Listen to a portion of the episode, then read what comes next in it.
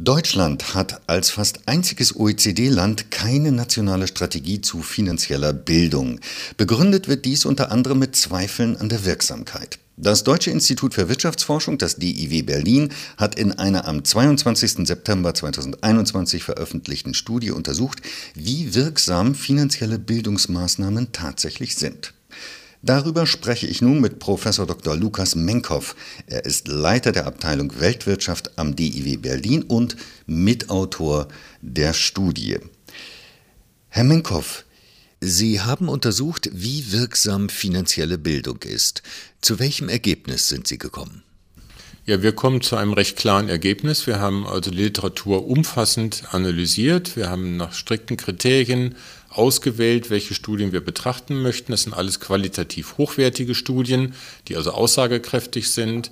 Im Einzelfall auch da wieder unter Umständen nur eine geringe oder partiell kleine Wirksamkeit, vielleicht auch mal gar keine Wirksamkeit. Aber wenn man sich das gesamte Bild anschaut, über alle Studien hinweg, dann ergibt sich sehr klar, dass finanzielle Bildung tatsächlich das Finanzwissen und das Finanzverhalten positiv beeinflusst.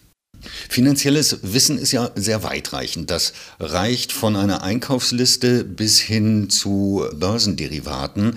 In welchen Bereichen ist denn finanzielle Bildung am wirksamsten? Also über die Dinge, die wir hier sprechen, da geht es sicherlich nicht um Spekulation an Börsen, dass man das irgendwie optimiert und dafür tolle, ähm, was ich was, Verfahren kennt oder bestimmte Produkte kennt, sondern es geht um Grundlagen.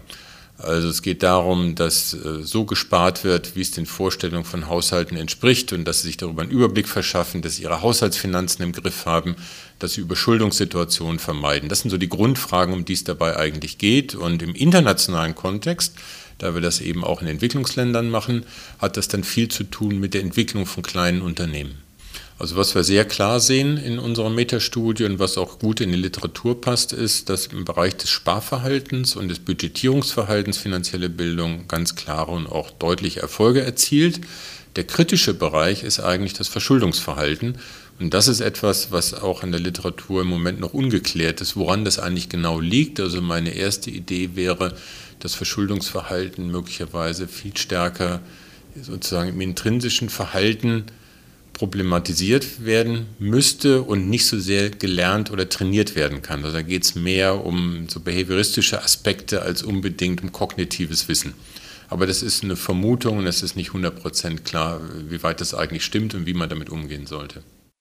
Wie nachhaltig ist denn die Wirkung finanzieller Bildung?